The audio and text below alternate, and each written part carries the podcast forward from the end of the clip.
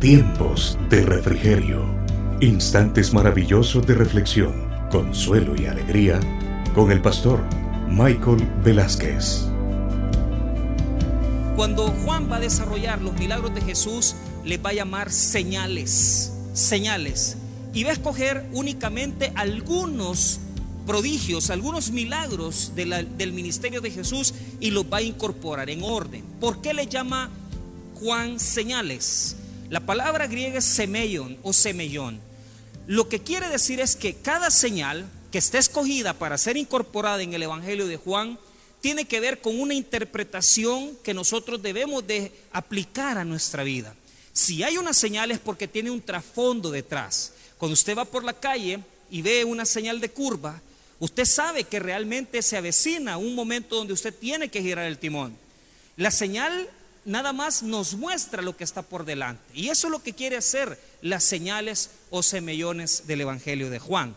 Ahora, en el capítulo 6 lo que vamos a desarrollar es ese proceso.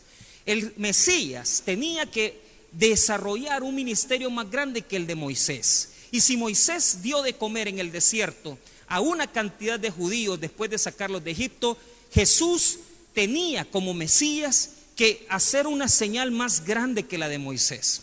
Tenía que desarrollar esa señal y tenía que desarrollarla en el mismo contexto. Multiplicar los panes era una señal más grande todavía. Era una señal más prodigiosa que la de Moisés. Pero lo más poderoso es que revela ese corazón de Dios que en el Hijo Todopoderoso manifiesta ese milagro de poder proveerle a la gente que vivía en Palestina y en la miseria absoluta. Esta gente que seguía a Jesús era gente muy pobre, era gente que sufría de una pobreza tremenda, de tal manera que había dos distinciones para diferenciar a los pobres. El pobre que ganaba el jornal diario y el pobre que mendigaba. Esta gente había encontrado en Jesús posiblemente una figura un representante de quien les podía proveer. Y ellos querían verlo como un libertador, querían verlo como un líder político que cuando él gobernara podría proveerles lo necesario. Pero Jesús no está en ese entendido, porque Jesús no quería ser un rey político, Jesús no quería ser un líder político que provee a todas las naciones. Él no está en, en el tema populista. Jesús es Dios y lo que les estaba ofreciendo es libertad espiritual, libertad de las cadenas del pecado, libertad de las ataduras pecaminosas. Por lo tanto, al desarrollar el tema nos encontramos con que en este momento Jesús está enseñando a las multitudes. Hay una situación muy grave, se está volviendo tarde y Él sabe que la gente tiene que regresar a sus casas. Pero si Él los manda de regreso a sus hogares, sin haber comido se desmayarían, soportando un hambre terrible. Estos hombres y mujeres le han seguido a Él, han escuchado su enseñanza y si Jesús no los alimenta, ellos van a desfallecer en el camino. Por lo tanto, en este momento se da una situación importante. Jesús sabe perfectamente que les va a dar de comer, pero Él quiere probar a sus discípulos. Y el Evangelio de, Juan presenta a dos de ellos nada más. En primer lugar, en el versículo número 5 presenta a Felipe. Y en el versículo número 8 presenta a Andrés. Felipe va a ser la figura del discípulo que va a hacer cuentas y va a decir, ¿de dónde vamos a sacar tanto pan? ¿De dónde vamos a sacar tanto alimento para estas personas? Y Andrés va a configurarse como un discípulo que va a hacer algo distinto, va a traer a un niño que tiene panes y peces y se los va a poner en las manos a Jesús. Pero antes de ponérselo en las manos, no va a quedar mejor que Felipe, porque Felipe dice, ¿de dónde sacaremos tanto pan? ¿De dónde sacaremos tanto? Necesitamos tantos denarios para poder comprar el pan para esta multitud. Y entonces usted entra al versículo número 8 pensando que Andrés va a ser diferente a Felipe, porque Felipe lo que está haciendo es haciendo cuentas. Y usted ve a Andrés eh, buscando un niño y llevándoselo a Jesús, pero cuando se lo lleva va a cometer el mismo error que Felipe, porque dice en el versículo 8, uno de sus discípulos, Andrés, hermano de Simón Pedro, le dijo, aquí está un muchacho que tiene cinco panes de cebada y dos pececillos. Mire, mire lo que dice al final, más, ¿qué es esto para tantos? Entonces va a quedar igual. en una condición de falta de convicción, de falta de convicción espiritual, como para decir, Jesús realmente puede hacer esto y más grandes cosas. Ahora, veamos punto por punto los obstáculos que no permiten que la bendición pueda llegar a nuestra vida. Primero, la apertura económica es una creación humana, la economía es una ciencia humana que requiere, que tiene como objetivo poder hacer cuenta de los recursos que existen para administrarlos. La economía no es la bendición y le voy a explicar por qué. En el mes de marzo la economía se cerró, pero la bendición de Dios nunca se cierra. ¿Sabe por qué? La bendición de Dios es contraria a la economía. La economía es producto humano. La bendición de Dios tiene que ver con su misericordia, con su favor. Dios es un ser que al cual nosotros podemos bendecir con nuestros labios y con nuestras acciones de alabanza. Pero usted y yo no le podemos dar nada. Aunque nosotros ofrendamos y diezmamos en nuestra iglesia y aunque nosotros demos recursos humanos, jamás podemos bendecir a un ser tan grande, tan omnipotente. ¿Por qué razón? Porque Dios no necesita nada de nosotros. La única manera que el hombre tiene de bendecir a Dios es alabándole con su lengua, alabándole con su boca, alabándole con su interior. Pero vea la diferencia. Dios sí puede bendecirnos a nosotros. ¿Por qué? La bendición de Dios tiene que ver con dos sentidos. Primero, que Él es el dueño de lo material él es el dueño de lo material y ojo, número dos, Él es el creador de lo material. O sea, no solamente es dueño de todos los recursos inagotables universalmente, sino que es el creador de todo. Él es el creador de todo y por lo tanto Él puede darle al hombre lo que necesita. Por lo tanto, la economía es un producto humano donde el propósito es el poder saber de cómo se administra la situación del dinero y la situación del recurso mundial. Pero los cristianos, los hijos de Dios, no dependemos de la economía, dependemos de la bendición. Y yo quiero decir algo con toda certeza. La economía se cerró, pero la bendición ha fluido alrededor de todos estos meses. Pero ¿sabe cuál es la diferencia? La bendición de Dios fluye, la bendición de Dios se derrama en el mundo.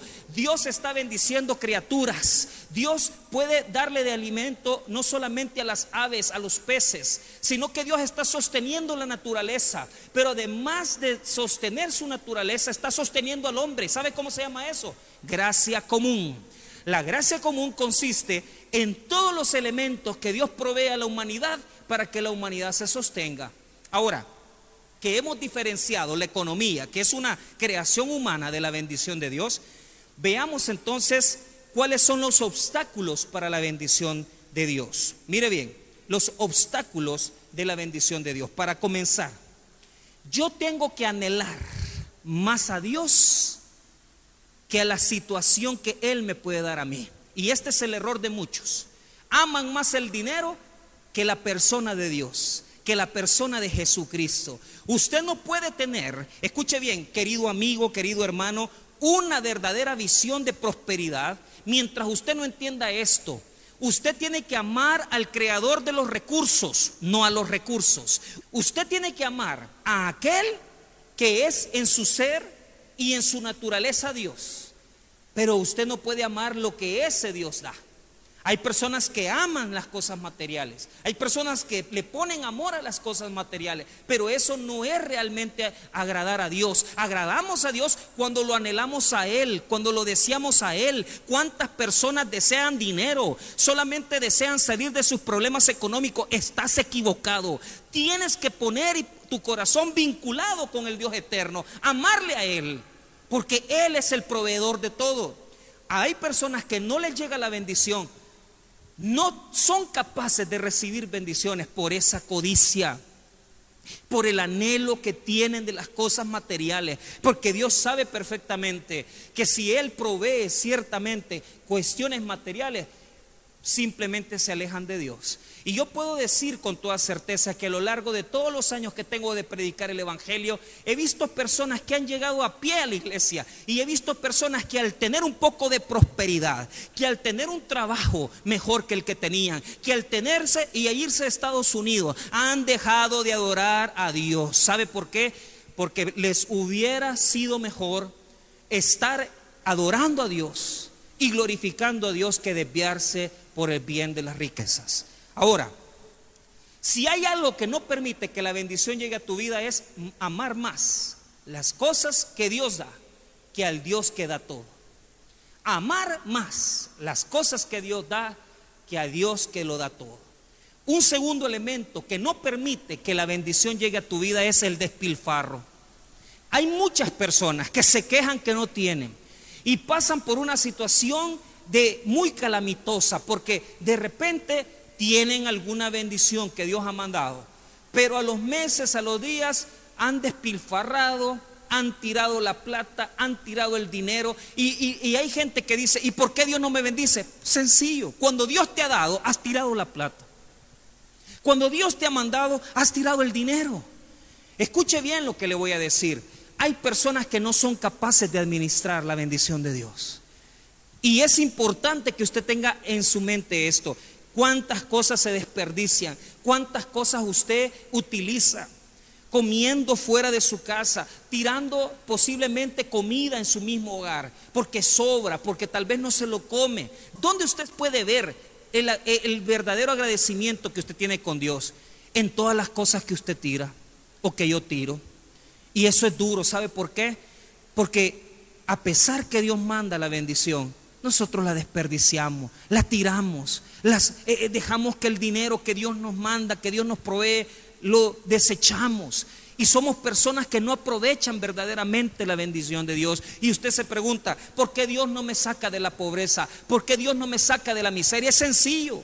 No aprovechan la bendición, no aprovechan la provisión divina, sino que la despilfarran en cosas que no son verdaderamente de bendición para su vida, en cosas que no son agradables a Dios. La despilfarran en el vicio, la despilfarran en ropa, la despilfarran en bienes que no son necesarios, cosas que no son necesarias, cosas de lujo, cosas que tal vez en este momento no es un tiempo oportuno de comprar.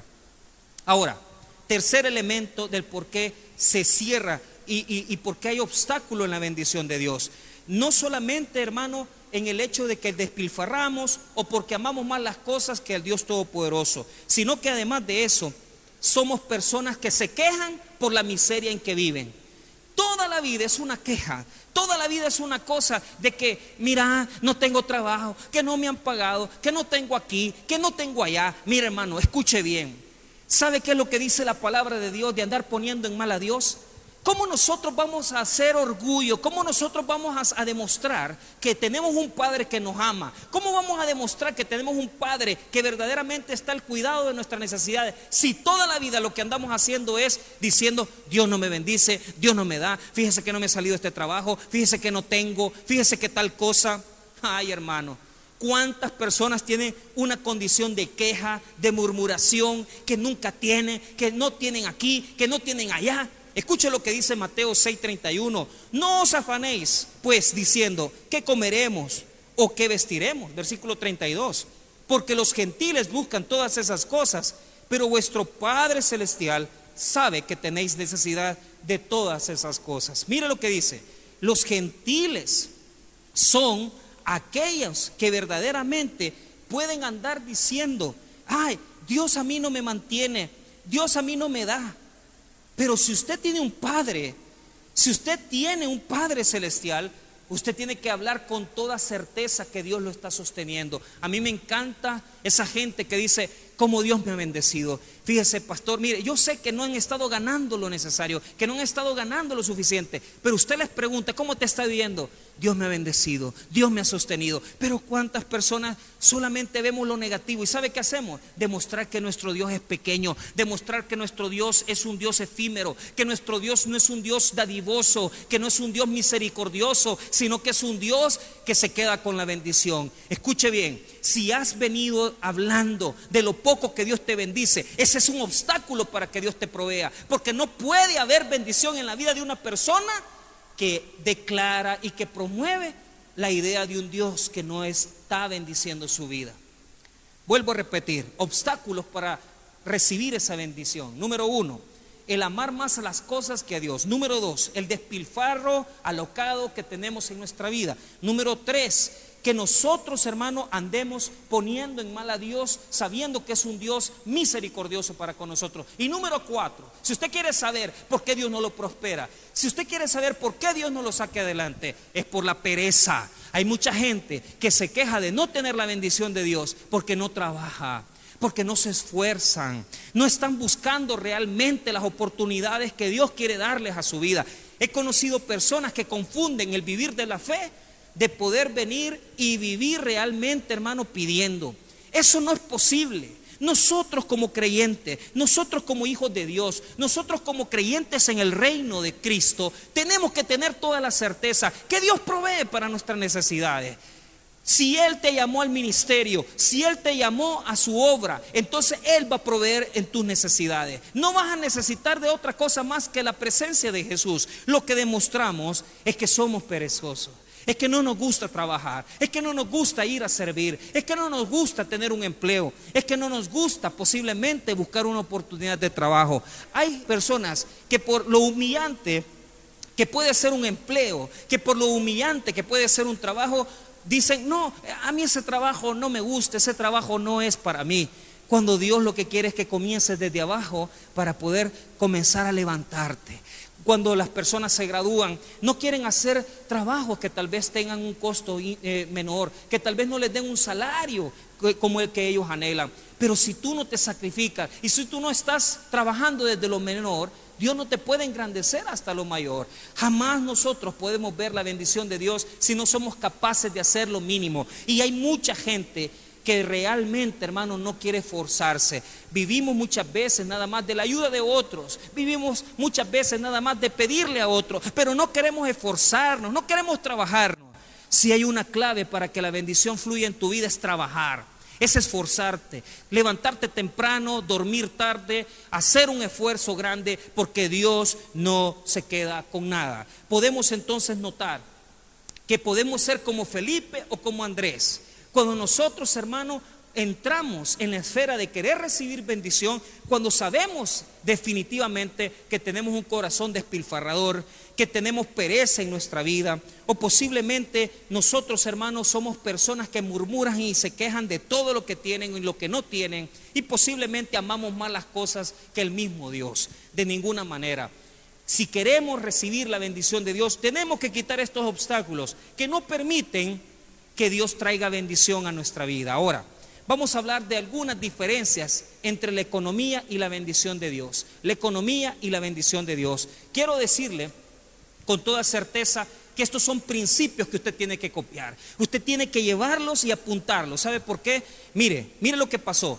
De, de, repente está Felipe diciéndole a Jesús, 200 denarios no nos van a alcanzar para comprarle pan a toda esta gente. Y Andrés está diciendo, mira, tenemos cinco panes y dos peces, pero esto no va a alcanzar tampoco. Y ahora Jesús nos va a demostrar que Él sí nos puede sostener, que Él sí nos puede llevar en medio de la tribulación.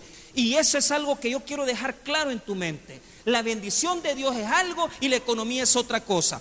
Cuando tú administras tu vida por la economía, siempre estás viendo los centavos que tenés en la bolsa, siempre estás viendo los números que tenés en la cuenta. Escuche bien, yo no digo con esto que usted no tiene que llevar un contador, que usted no tiene que llevar contabilidad. Esta iglesia lleva contabilidad, esta iglesia lleva un orden en su finanza y si usted quiere verlo, lo puede venir a revisar. ¿Y sabe por qué, hermano? Porque eso es un criterio para la bendición de Dios. Si tú no llevas un orden, tú no puedes recibir las bendiciones. Por lo tanto, mire lo que hace Jesús para poder determinar la bendición de Dios en contra de la economía. Aquí está una cantidad de gente, cinco mil hombres, con sus mujeres y sus niños que necesitan comer. Dinero no hay, recursos no hay, no hay trabajo. ¿Y de dónde le vamos a dar de comer a toda esta gente? Mire lo que dice el versículo número 10. Entonces Jesús dijo, hace de recostar la gente y había mucha hierba en aquel lugar. Y se recostaron como un número de cinco mil varones. Mire qué interesante. Vamos a sacar los principios entonces que diferencian la economía de la bendición de Dios. Número uno, la economía se puede cerrar como experimentamos nosotros en el mes de marzo. Los negocios se cerraron, las tiendas se cerraron, lo único que quedó abierto fueron las farmacias y los supermercados. La economía se cerró. La gente no pudo ir a trabajar, la gente no pudo ir a hacer nada, pero escuche bien, la economía se cierra, pero la bendición fluye. La bendición fluye. Dios nunca ha dejado de mandar. ¿Sabe por qué? Porque Él quiere demostrarnos que las bendiciones de la vida del hombre no dependen por su chequera, no dependen de la economía que tú tienes en tu bolsillo, dependen de la provisión de Dios. Y yo creo, hermanos, que a lo largo de estos últimos meses hemos visto la provisión de Dios abundantemente. ¿Y por qué? Porque no teníamos, pero Dios mandó. Por lo tanto, la economía se cierra, pero la bendición fluye. Número dos, la economía puede cerrarse porque trabaja en horarios. Usted sabe que los mercados se abren a una hora, se cierran a una hora, los bancos se abren a una hora, se cierran a una hora y en este momento usted puede decir, es que sí, tienen un horario, claro que sí, la economía tiene un horario, pero ¿sabe qué? La bendición de Dios no tiene horarios. La bendición de Dios te la puede mandar de formas increíbles. La bendición de Dios te la puede mandar de una forma que tú ni te puedes imaginar. Porque usted no está acostumbrado a la bendición de Dios. Usted está acostumbrado a la plata. Usted está acostumbrado a lo que gana el 30. No, no, no. Pero cuando usted se mete en la esfera de lo espiritual, usted se mete en la esfera de, de la obediencia a Dios, usted ve cosas maravillosas. Cuando Él te manda a un lugar, cuando Él te manda a un lugar, vas a ver la bendición de Dios porque Él es el que está dominando tu vida. No es la economía, es la bendición de Dios la que está a favor tuyo.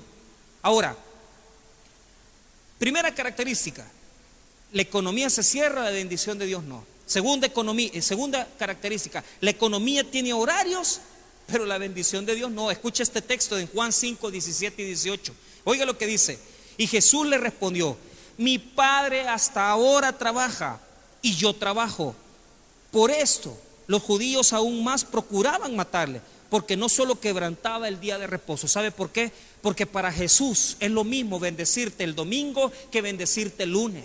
Él no tiene horarios. Él no es un banco que va a cerrar a las 5 de la tarde. Él no es un banco que va a cerrar a las 4. Dios es un Dios maravilloso que sigue mandando bendiciones, que sigue mandando provisiones. Y no solamente financiera. Dios te puede sorprender, hermanos, con grandes y maravillosas situaciones. Cosas que usted ni se imagina que van a llegar. Dios no tiene límites en eso. Él, si Él quiere bendecirte hoy, te bendice. Y oiga bien, no te bendice por tu comportamiento, porque si es por tu comportamiento nadie lo merece, sino que te bendice porque Él es misericordioso. Cuando Dios quiere bendecirte, Él te manda las bendiciones y aunque tú no estés pidiéndolas, aunque usted no las esté clamando, Él te las da. Y, eso es lo que yo he encontrado en Dios. Un Dios que a veces usted ni está orando por eso, ni está pidiendo por eso, pero como Dios es Padre y como Dios es un Padre fiel, Él dice, te quiero bendecir, hombre. Yo te quiero dar. Aquí yo es porque yo soy bueno, si aquí no es porque vos te portas bien, es porque yo soy bueno y quiero bendecirte. Dios como un Padre amoroso, como cuando a su hijo usted dice, ay mi hijo, ¿verdad? Estos zapatitos ya no le sirven y tal vez el niño ni le está pidiendo nada. Pero usted porque es un padre, usted se esfuerza, va, compra unos zapatos y el niño usted se los regala y el niño feliz. Él no se los ha pedido. Así es Dios. Dios no tiene horarios para bendecirte. No necesita de horarios para darte. No necesita de nada de eso para poder proveerte. Ahora, veamos un tercer elemento acerca de la diferencia entre la economía y la bendición. Tercer elemento, la bendición de Dios, oiga bien, no depende del dinero. Y esto es algo importante. ¿Por qué? Porque la bendición de Dios no depende de la plata, depende de su grandeza. O sea, la economía fluye con el dinero que mueven los bancos diariamente, pero la bendición de Dios no se mueve con dinero, se mueve con fe. Y escucha este texto de la palabra de Dios en Isaías capítulo 55, verso 1. Isaías 55, 1. A todos los sedientos, venid a las aguas. Y los que no tienen dinero, venid, comprad y comed. Venid, comprad sin dinero y sin precio. Vino y leche. Mira bien. Esto está hablando de los temas espirituales, la salvación. O sea, es decir, usted se arrepiente de su pecado y Dios le da perdón completamente. Pero hablemos de las cuestiones materiales. Mire, ¿cuántas personas Dios les ha dado vino y leche sin pagar un centavo? Es que hermano, la bendición de Dios no se compra. No puedes pagar por ella. Dios te la da porque Él es fiel. Dios te la da porque Él sabe que te quiere bendecir. Por lo tanto, la economía no es igual que la bendición. Y Él quiere bendecirte. Y no necesita de plata. Usted tal vez está contando eh, sus cuestiones en la bolsa. Está contando sus cuentas. No, hombre, si cuando Dios va a hacer las cosas las hace así. Las hace con bondad, las hace con amor y manda sin necesidad de plata. Ahora, mire lo que dice la cuarta característica entre economía y bendición. Mire, la economía funciona por intereses, pero la bendición funciona por obediencia. Y esa es la diferencia. Mire, usted es obediente al Señor y es obediente a su palabra. Él le va a mandar. Él va a bendecirlo. Él va a traer bendición a su vida. Él va a sacarlo de la miseria porque usted es obediente a Él. Está buscando la obediencia a Dios. Pero lo vuelvo a repetir, la economía se mueve por intereses, por dinero, por compra, por compraventa, por el mover económico. Pero la bendición de Dios, hermano, se mueve con obediencia. Él no va a dejar desamparado a sus hijos. Él no va a dejar desamparado a sus hijos porque no depende del dinero que se mueve, depende de la obediencia a Dios. Y ahora, veamos las puertas para la bendición de Dios. Puertas para la bendición de Dios. Número uno, el orden el orden. Vea lo que dice el versículo 10. Entonces Jesús dijo, haced recostar la gente. Y había mucha hierba en aquel lugar. Y se recostaron como en número de cinco mil varones. La bendición de Dios no puede manifestarse en el desorden. Y esto cuesta hacerlo, porque de repente usted tiene que ordenar finanzas, usted tiene que ordenar la vida. Pero usted tiene que ordenarse. O sea, Jesús no vino y le, y le dijo, vaya, tomen este pan. No, no, no. Lo sentó en grupos y lo sentó en un lugar específico para esperar la bendición. No se puede recibir, hay que preparar el escenario, hay que ordenarse, hay que llevar un orden, hay que saber los papeles, hay que llevar una contabilidad. No se puede llevar toda esa bendición si usted no lleva un orden en su vida. Por lo tanto, el primer requisito con el que Dios pelea para quitar la miseria del hombre es el desorden. Una vida desordenada no va a funcionar nunca igual que una vida en orden para los ojos de Dios. Una vida con dos mujeres no es lo mismo que una vida con una esposa. No es lo mismo, hermano, que tú tengas una vida tirando el dinero con otro hogar a que tú tengas un, un solo hogar.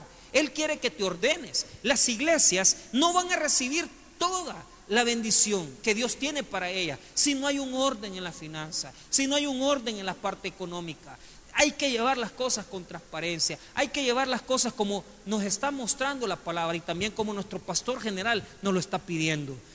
No vamos a llegar a recibir porque la bendición de Dios fluye, es como un viento. Si no hay orden en la vida, la puerta se cierra. Y, y, aunque usted haga, usted puede trabajar por la mañana, puede acostarse noche, pero la bendición de Dios plena nunca la va a ver hasta que ordene su situación, hasta que ordene. Jesús no vino y le dio de comer, no, primero lo sentó. Hizo que se organizara para poder proveerles a sus vidas. Ahora, un segundo elemento. ¿Qué hizo Jesús una vez que se hubo sentado la gente? Mire lo que dice el versículo número 11. Y tomó Jesús aquellos panes y habiendo dado gracias, los repartió entre los discípulos. Ojo, ponga atención. Segundo elemento, eucaristos en griego quiere decir acción de gracias. ¿Y qué es la acción de gracias? Dar gracias por lo que Dios ha hecho en mi vida. Mire, ponga atención. Si no hay un corazón agradecido, no fluye la bendición de Dios. En un corazón agradecido fluye toda la bendición de Dios. Y, eso es algo increíble. ¿Sabe por qué, hermano? Porque así, a la verdad, un montón de personas piensan que son ellos los que se ganan la plata, pero no se acuerdan que es Dios el que les da todo. Y no tienen agradecimiento. y no lo declaran con su boca y no exaltan a Dios. Hay personas aquí que piensan que se lo merecen todo, que son dignos de todo. De ninguna manera, hermano. Yo tengo que reconocer que yo no soy digno de nada y que todo lo que yo tengo, mi familia, mis hijos, por eso, hermano, esa alabanza, todo se lo debo a Él. Todo se lo debo a Él. ¿Por qué? No es solamente tu familia, tu casa, es, lo que ganas. Todo eso, hermano, tiene que ser un corazón agradecido. Mira lo que hace Jesús, ordena. ¿Por qué? No puede fluir la bendición de Dios en el desorden. Número dos, y ojo con esto, te puedes tardar dos años ordenando, tres años ordenando tu vida, pero tienes que proponerte ordenar para recibir la bendición. Número dos, la bendición de Dios no fluye si tu corazón no es agradecido. La bendición de Dios va a fluir si estás agradeciendo a Dios, no se trata nada más que ores antes de comer, sino que ores todos los días, que des gracias a Dios por el trabajo, que des gracias a Dios por la salud, que des gracias a Dios y en todo momento en tu corazón tener un corazón agradecido, de saber que le sirves a Dios, que trabajas, pero un corazón en donde tú entiendes que nada es por tu propio mérito, sino que es porque Dios te ha dado. Escuche esta palabra. En primera epístola a los tesalonicenses, capítulo 5, versículo 18 Escuche lo que dice. Dad gracias en todo, porque esta es la voluntad de Dios para con vosotros en Cristo Jesús. Dad gracias en todo. Ojo, no dice dad gracias por todo. Es muy diferente. Dios no me está mandando a dar gracias porque me matan un hijo. Dios me está mandando a dar gracias en todo. ¿Y qué quiere decir? Que quiere decir que en todo tiempo en toda situación. Yo tengo que tener un corazón agradecido para con Dios. Un corazón agradecido. Si yo no tengo un corazón agradecido, y el agradecimiento se mira en la dadivosidad, en la fidelidad, no solamente que muchos hermanos están hasta en esta pandemia, han venido y han dicho, pastor, aquí están mis ofrendas. Es increíble, hermano. ¿Sabe por qué? Porque saben que su trabajo no es por su propio esfuerzo, es porque Dios se lo da. Es porque saben que todas las cosas se las deben a Dios y no son de ellos. Ahora, un tercer elemento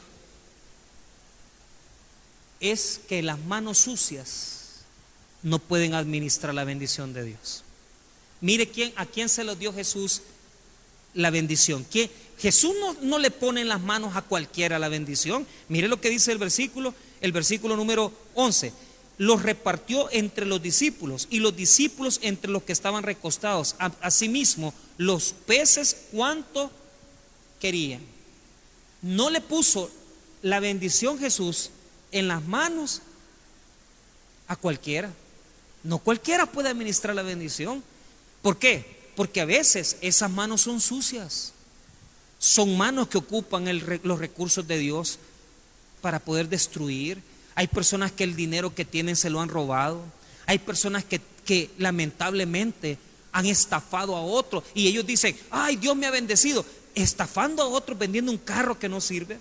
Estafando a otros vendiendo un carro robado, estafando a otros vendiendo un carro que tiene situaciones, haciendo un mal trabajo y, y te ganaste ese dinero haciendo un trabajo que no hiciste bien y le robaste a las personas, no tenés la bendición de Dios. Tú estás recibiendo las manos, pero ¿sabe qué?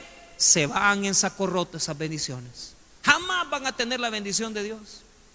Jamás van a tener la bendición de Dios si no trabajan con honestidad, si no trabajan con esfuerzo, si no trabajan con limpieza de mano. Jesús no vino a ponerle a ladrones en su mano la bendición, se la pone a la gente en manos limpias. ¿Por qué? Porque no es lo mismo trabajar honradamente y ganarse el pan de cada día con esfuerzo y esmero que venir y ganárselo de una forma ilícita, de una forma desagradable a Dios. Y terminamos. Escuche bien no puede llevar la bendición Jesús a las manos de personas que no sepan administrar. Aquellas personas que Dios les manda y pierden esa bendición rápido es porque no están sabiendo administrar. Mire lo que dice, se lo dio a los discípulos, los discípulos lo repartieron, pero ve el versículo 12, y cuando se hubieron saciado, dijo Jesús a sus discípulos, recoged los pedazos que sobraron para que no se pierda nada. Recogieron pues y llenaron doce cestas de pedazos que los cinco panes de cebada sobraron a los que habían comido. Mire, Dice Jesús que no se pierda nada. ¿Y qué, qué pasa? Mire, cuando Dios manda una bendición, usted tiene que ocuparla para lo que Dios se la mandó, no se la coma.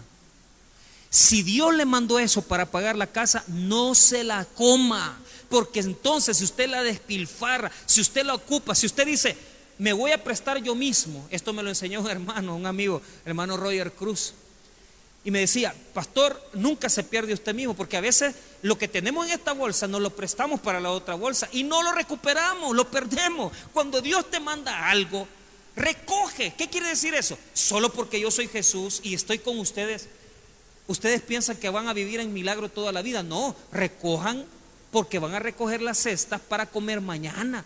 Jesús le dice que no se pierda nada. ¿Y sabe cuál es el punto? Nosotros perdemos porque Dios no nos da otra bendición porque con la que nos dio ahora la tiramos, la malgastamos, Dios nos la dio para pagar tal vez el alquiler y la gastamos en cualquier cosa. Posiblemente Dios nos mandó para pagar los empleados y ¿qué hicimos? Compramos un carro. No, hermano, por eso es que estamos mal.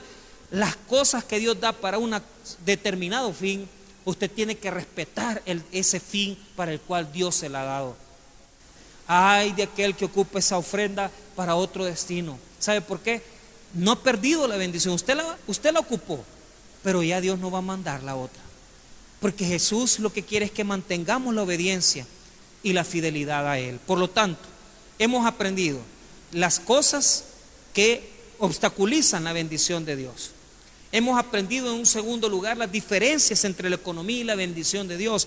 Y número tres, hemos aprendido cuáles son las puertas que se deben de abrir para que la bendición fluya, ¿verdad? Uno por uno hemos visto con toda certeza lo que tenemos que hacer para que la bendición de Dios venga a nuestra vida. Ahora, si usted está viviendo en un fracaso, si usted está viviendo en una situación difícil económica, yo quiero decirte algo, que usted no depende de lo que usted verdaderamente pueda ganar, usted depende de lo que usted gana con Dios, de lo que usted obedece a Dios y de lo que usted depende a Dios. Vamos a orar en esta noche y vamos a dejar todo en las manos de Él. Padre y buen Dios, te damos las gracias por tu fidelidad y por tu amor.